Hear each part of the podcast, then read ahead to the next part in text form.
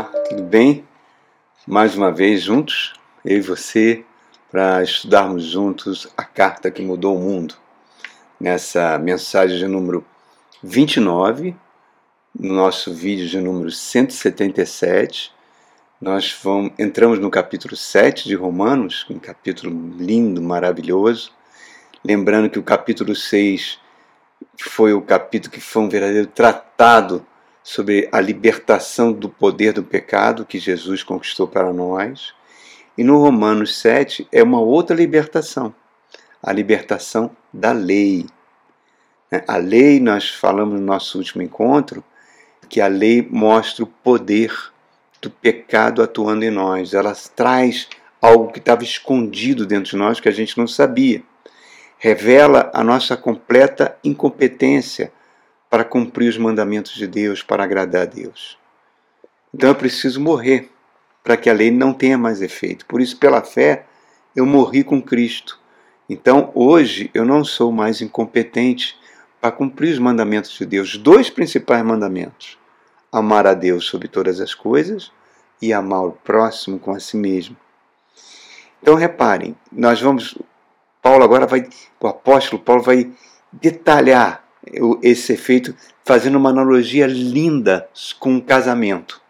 Vamos ver aqui no verso 2. Que ele não, começando no verso 1 que nós abordamos no último vídeo e vamos até o 3. Fala assim: Acaso, irmãos, vocês não sabem, pois estou falando a pessoas que conhecem a lei, que a lei tem autoridade sobre alguém apenas enquanto ele vive. Não é? Óbvio. Verso 2. Por exemplo, pela lei, a mulher casada está ligada ao seu marido, enquanto ele estiver vivo, mas se o marido morrer, ela estará livre da lei do casamento. Por isso, se ela casasse com outro homem, enquanto seu marido ainda estiver vivo, será considerada adúltera. Mas se o marido morrer, ela estará livre daquela lei. E mesmo que venha se casar com outro homem, não será adúltera. Então, Paulo também está falando do contexto da sua época, né? onde não havia o divórcio.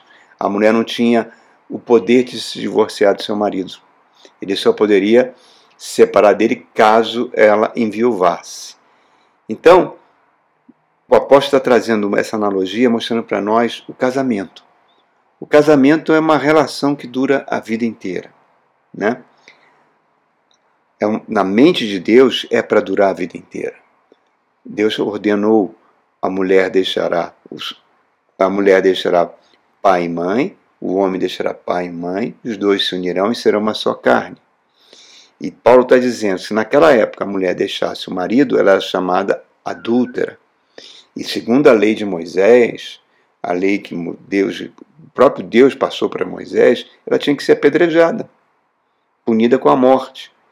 Agora, se o marido morresse, ela se tornava viúva, estaria desobrigada do vínculo do matrimônio. Então era um contrato muito claro, muito claro. A lei prende a mulher ao marido e a morte do marido a libertaria. Vamos trazer isso, irmãos, para o casamento hoje. Vamos, antes de a gente abordar o que Romano está dizendo, eu gostaria de trazer alguns princípios espirituais sobre o casamento. Né? O casamento é algo muito sério, muito sério. Quando o casamento termina, ele casa causa traumas extremamente profundos em todos os familiares, não só nos cônjuges, mas nos filhos. E hoje nós vivemos época que cada vez mais as pessoas valorizam mais a cerimônia de casamento e não a duração do casamento, né? E, e, e pelo menos no Brasil, uma realidade para a mulher bastante dura. Né? A mulher, ela muitas vezes assume o ônus muito maior do que o marido na relação. Ela trabalha fora, muitas vezes ela tem que cuidar da casa, cuidar dos filhos. É... Por isso que o casamento é uma coisa muito séria. É muito séria para que você case com a pessoa certa. A gente está vendo tantos casos terríveis de feminicídio, de violência conjugal, porque isso mostra como é importante você, a pessoa que vai se casar com alguém investigar a vida da pessoa. Uma coisa muito óbvia, né? mas muitas vezes a emoção não permite que a gente age assim. A gente, muitas vezes, pessoas levam em consideração a beleza da pessoa, a inteligência, a situação econômica dela como prioritária no casamento, ao invés de levar em consideração o caráter da pessoa. Como é o relacionamento dessa pessoa com Deus? Como essa pessoa trata os seus pais? Qual é o histórico da família dessa pessoa? Isso é importante, irmãos. É muito, a, psiquiatria já comprovou isso de forma muito clara. É, pessoas que têm na família todo um histórico de alcoolismo, de endividamento, de adultérios, existe uma grande chance de se, esse padrão diabólico se repetir na vida dos filhos, né? Então, eu conheci um, eu tive um amigo meu de infância, já falecido, e ele ele ficou profundamente impactado quando ele quando ele tinha oito anos de idade e o seu pai levou ele para numa igreja lá onde a gente morava, uma igreja para assistir uma missa. E quando ele chegou, o pai chegou com ele lá, ele viu o pai abraçando uma outra mulher e não a mãe, beijando uma outra mulher não a mãe. Isso impactou essa criança de tal forma, de tal forma, que isso veio afetar o seu casamento de tal forma que no dia da sua morte apareceu uma outra família lá, reivindicando, com filhos e tudo, reivindicando junto à viúva desse meu amigo que ele tinha uma família secreta, não só uma, mais de uma. Por quê? Porque aquilo foi impactando desde a sua infância. Então, repare, é, é um julgo desigual você não levar isso em consideração. Não só, ah, mas a pessoa é, frequenta a igreja, ela diz que é cristã, é convertida. Irmãos, isso não quer dizer nada. Infelizmente, não quer dizer nada. Não. Porque tem muitas igrejas que os crentes vão lá apenas para bater um ponto, que não permite, não, não se interessam pela doutrina bíblica, não se interessam pela palavra de Deus, não, tem, não criam vínculos com a igreja.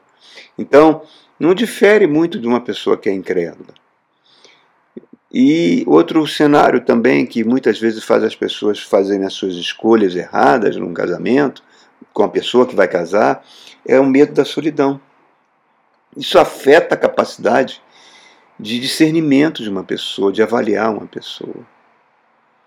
É, outra coisa também, cada vez mais, na minha geração isso era muito difícil, mas hoje está, é muito comum.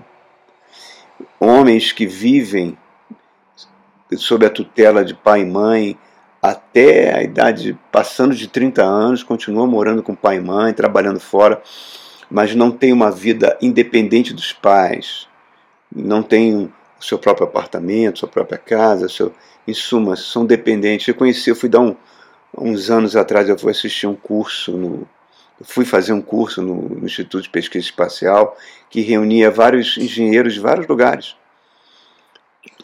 Depois, na hora do cafezinho, conversando com aqueles homens, a grande maioria, vamos botar mais de 90%, todos com mais de 30, 30 entre 30 e 40 anos, todos moravam com os pais.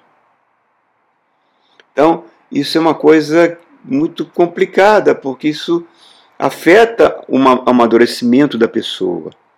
E além da, do homem fugir do, do compromisso do casamento, que o sexo está muito fácil, está debaixo da tutela do pai. E isso é uma coisa muito triste. Né? É, é, outra coisa também é que Deus abomina o adultério. Ele abomina completamente o adultério. É, em Malaquias capítulo 2 é dito que eu odeio o divórcio. Por quê? Porque ele, Deus sabe que isso vai causar que a relação entre o homem e mulher é uma relação espiritual, não é uma relação carnal. Né? Há um mistério na relação conjugal do homem com a mulher. Quando na, na cerimônia de casamento, quando há o sim, né? quando o pastor, o padre pergunta para os noivos se, se deseja casar com aquela pessoa e a pessoa diz o sim, Deus faz daquele casal um instrumento da sua vontade, do seu plano. Deus diz o sim ao sim do casal. O sim de Deus surge a partir da decisão do casal em se amar em colocar o outro em primeiro lugar. Por isso o casamento é algo sagrado. É um sacramento mesmo, né? O casamento não é um banquete, não é uma festa linda, não, com, com um buffet maravilhoso, com uma igreja maravilhosa, com aquele vestido impecável. Não, isso não é o casamento. Isso, não, isso é a cerimônia apenas. O casamento é o amor mútuo. O casamento força aquelas duas pessoas a buscarem uma dignidade superior. É uma fundação sagrada de Deus para preservar os seres humanos. Quando o casal entrega as alianças para o padre ou, ou, as recebe do, para do pastor, do padre, está simbolizando o amor do casal que vem do próprio Deus. Deus é que faz a união. E Deus é a garantia da indissolubilidade do casamento. É algo sobrenatural. E só o tempo vai deixando isso muito mais claro. Por isso que o primeiro milagre de Jesus foi numa festa de casamento. Né? Porque hoje em dia, do jeito que as coisas estão, irmão, sem Jesus Cristo lá, dificilmente hoje os casamentos subsistem. Porque é um alvo preferido de Satanás.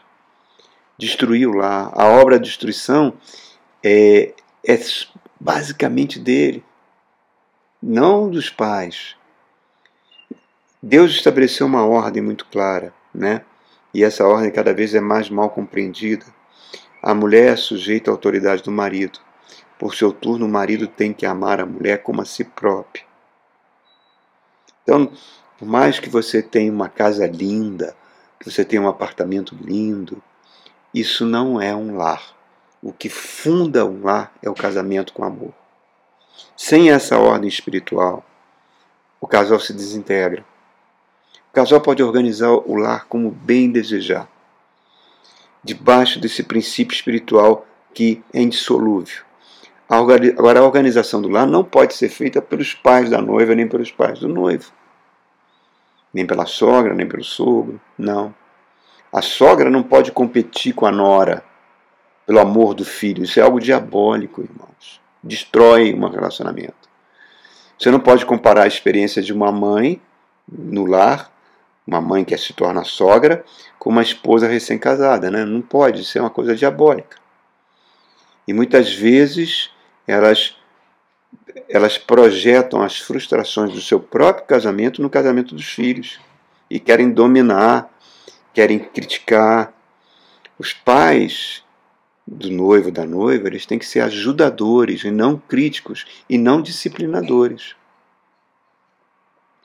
Outra coisa também que afeta muito o casamento é a mulher tentar dominar o marido, ser a voz principal da casa. Ou porque ganha mais, ou porque tem uma personalidade mais forte, mas isso traz desonra para o lar, além dela mesma. O homem, por seu turno, que não ama sua mulher, desonra a si próprio e despreza a honra de Deus. Um lar sólido, irmãos, habita a paz, habita o respeito, habita a alegria, a disciplina, a obediência, a tradição, o amor. Hoje nós estamos vendo, só você assistir umas séries dessa que, que trata relacionamento de adolescentes, você vê como as coisas estão muito deterioradas, irmãos. Consumo de drogas, uma vida de promiscuidade intensa, ausência de paz, ou pais desequilibrados que levam o filho a, a uma vida de desequilíbrio. Isso está se tornando, fora a internet, com, com a parte de deep web, com, que leva a cometer barbaridades, etc. Nós estamos vivendo coisas que a gente não vivia antes. Legiões de demônios atuam sobre os lares, irmãos.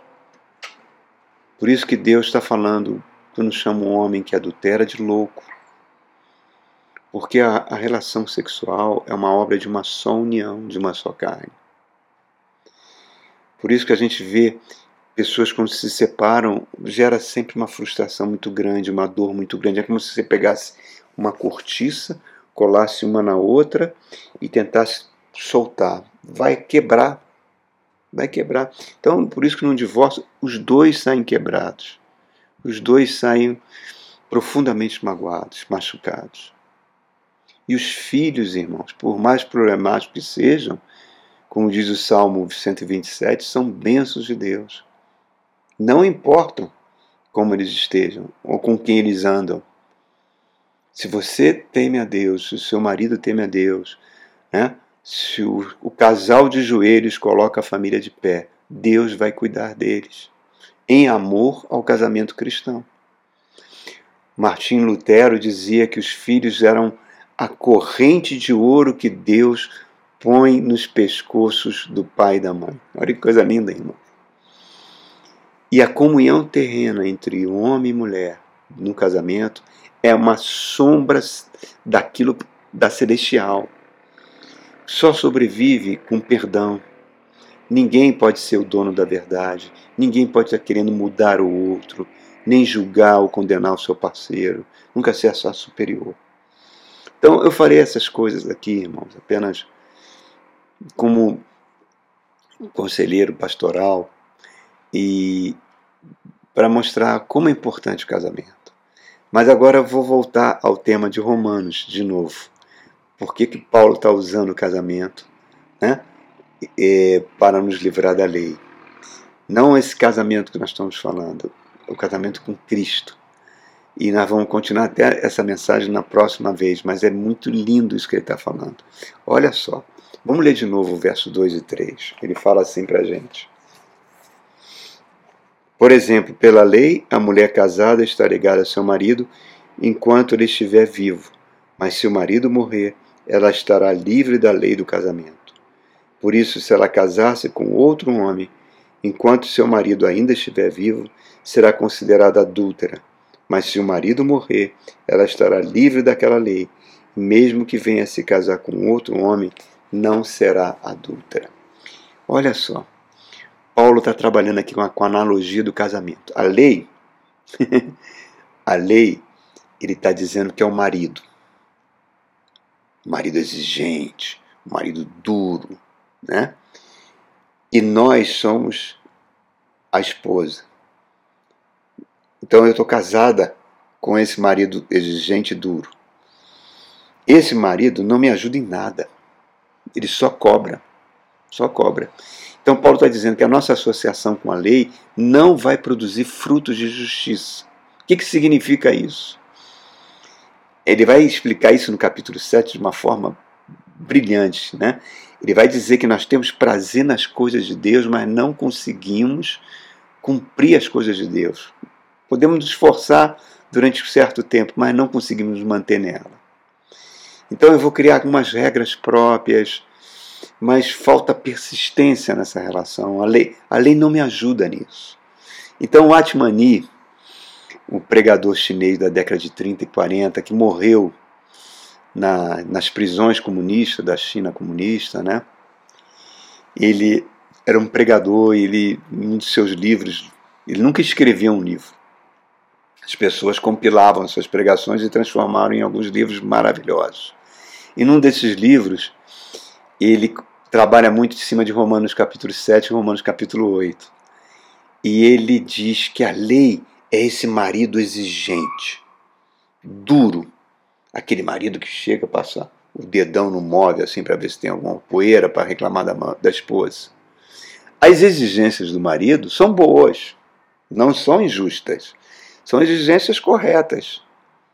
Só que a mulher que casou com ele, que somos nós, é, nós somos relaxados, nós somos inaptos, não conseguimos de forma nenhuma atender às exigências desse marido tão duro, tão implacável.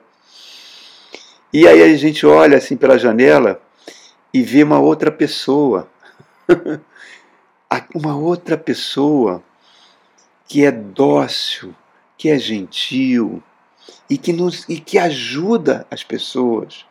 Aí essa mulher, que somos nós, fica, ah, como eu gostaria de casar com aquele homem, em vez de casar com, com esse marido que faz tanto sofrer.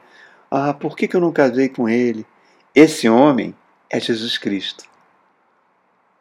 Então, ele não só ele ele é tão bom, tão E, e melhor de tudo, ele me ajuda o tempo todo.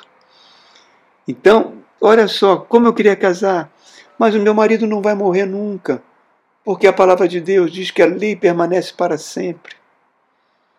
Que passarão céus e terra, o próprio Jesus falou isso, não cairá um tio da lei. Então, que miserável pessoa que eu sou, presa a esse relacionamento. Paulo vai falar: que miserável homem que sou. Quem vai me libertar desse julgo? Eu sou uma pessoa relaxada, não consigo cumprir as exigências desse marido exigente dessa lei. Ele me ordena as coisas, eu até tento fazer, mas existe algo dentro de mim, algo na minha natureza, algo na minha carne, que não deixa eu cumprir essa exigência. É isso que Romanos 7 está falando para a gente. Há algo dentro de nós, e nós já nascemos dessa forma, já nascemos assim, que eu herdei uma incompetência espiritual para cumprir os mandamentos de Deus. E isso é a tragédia da humanidade. É a tragédia da humanidade. Essa tragédia tem um nome, chama-se pecado, e ele produz morte. Ah, mas aquele marido, aquele homem, se eu casasse com ele, ele é muito mais exigente do que esse marido, sabia? Mas ele vai me ajudar. tem dúvida que ele é mais exigente? Olha só, o, o, o Sermão da Montanha, lá em Mateus 5, quando ele compara os seus mandamentos com, com os mandamentos da lei. Vamos ver só umzinho para a gente ver, alguns aqui para a gente ver, fazer essa comparação. Olha só o que ele está dizendo aqui, ó, Mateus 5, Mateus 5, 6, 7 é o famoso Sermão da Montanha, maravilhoso. Mas olha que ele fala aqui assim, ó, ó verso 17. Olha como ele é exigente. Verso 17, ele fala assim, ó. Não pense que eu vim abolir, abolir a lei aos profetas. Não, eu não vim abolir, mas para cumprir. Olha, Jesus veio para cumprir. Olha que coisa incrível. Aí no verso 21 ele fala assim: Vocês ouviram o que foi dito aos seus antepassados: Não matarás, e quem matar estará sujeito a julgamento, mas eu lhes digo. Olha o que Jesus está falando. Se você ficar irado contra o seu irmão, já está sujeito a julgamento. Qualquer que dizer ao seu irmão, você é maluco, será levado a um tribunal.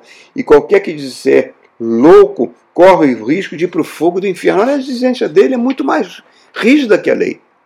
Olha outro exemplo, verso 27. Vocês ouviram o que foi dito: não adulterarás. Mas eu digo: qualquer que olhar para uma mulher para desejá-la, já cometeu adultério com ela no seu coração. Ele é muito exigente. Verso 28.